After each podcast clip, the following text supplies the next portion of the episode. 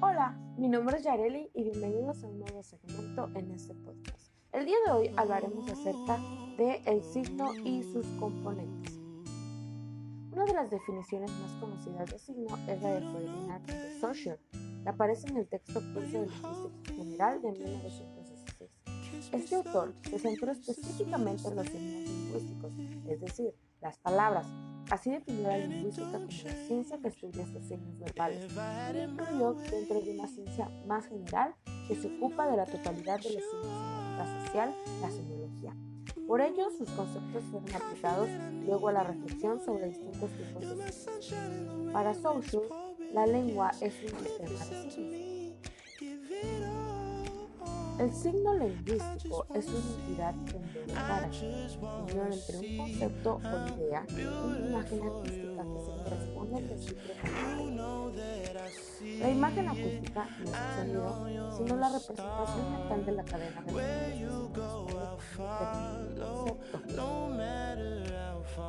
El significado es una representación psíquica. Esto quiere decir que el significado no sería el real, sino la idea que la persona se hace del árbol. El significante ha sido considerado la parte del signo, o sea, el sonido o la letra escrita, y permite que este significado se haga presente.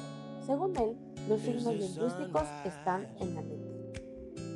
Recordemos que según Saussure, la característica de los signos es que son arbitrarios porque no hay ninguna necesidad para que el significante A, R, B o L esté asociado a la idea de árbol podría haber sido cualquier otra cadena de sonidos y de hecho en otros idiomas. La relación se da con otras cadenas de sonidos como por ejemplo en inglés es la palabra joy.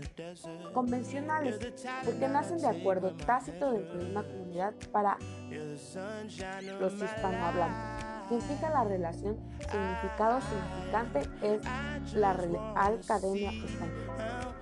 La manera específica da lugar en la a una de las más conocidas. es un ícono o pictograma. Se conocen aquí los signos que las propiedades en las que el objeto representado es presente. Si un signo representa objeto es un signo. Los símbolos comunidad Solo la conformidad social o culturalmente justifica la relación representa su cierta personalidad. Es un índice, o sea, los índices representan los índices acompañan otras clasificaciones son características forma, verbales, palabras verbales, canal, visuales, táctiles, olfativos, experiencia, naturaleza, artificiales, del hombre. Su finalidad, construidas especialmente para comunicar, como las palabras o los carteles de tránsito, o aquellos que tienen una función comunicativa subsidiaria, es decir, los naturales, veredas mojadas, nubes negras, cráteres, entre otros. Esto ha sido todo por el podcast de hoy. Espero que les haya gustado y nos vemos en la próxima sesión.